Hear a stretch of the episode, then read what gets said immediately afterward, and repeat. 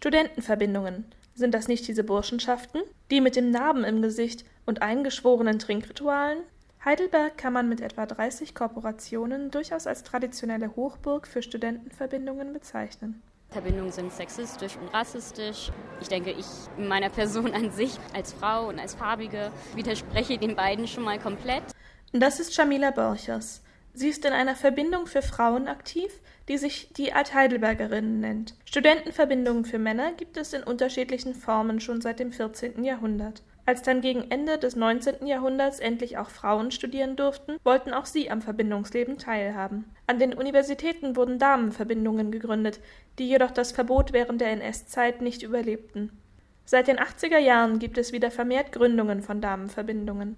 Die Altheidelbergerinnen gründeten sich im Jahr 2003. Sie verstehen sich explizit nicht als Studentenverbindung, da die Immatrikulation an der Universität keine zwingende Voraussetzung ist. Das heißt, wir haben halt nicht nur Studentinnen und eine sehr, sehr große Vielfalt dadurch. Trotzdem sollte man als Mitglied einen besonderen Bezug zu Heidelberg haben. Schließlich tragen sie Heidelberg ja auch im Namen.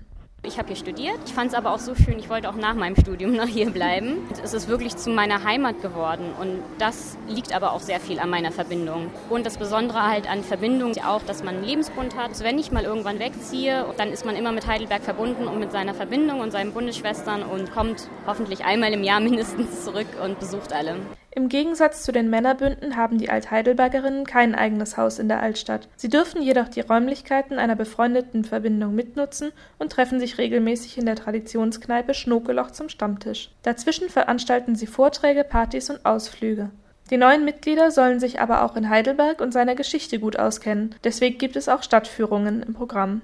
Strukturen und Hierarchien gibt es schon, auch wenn alles sehr freundschaftlich ist. Der Vorstand sorgt zum Beispiel dafür, dass das Semesterprogramm läuft und die Beziehungen zu anderen Korporationen gepflegt werden.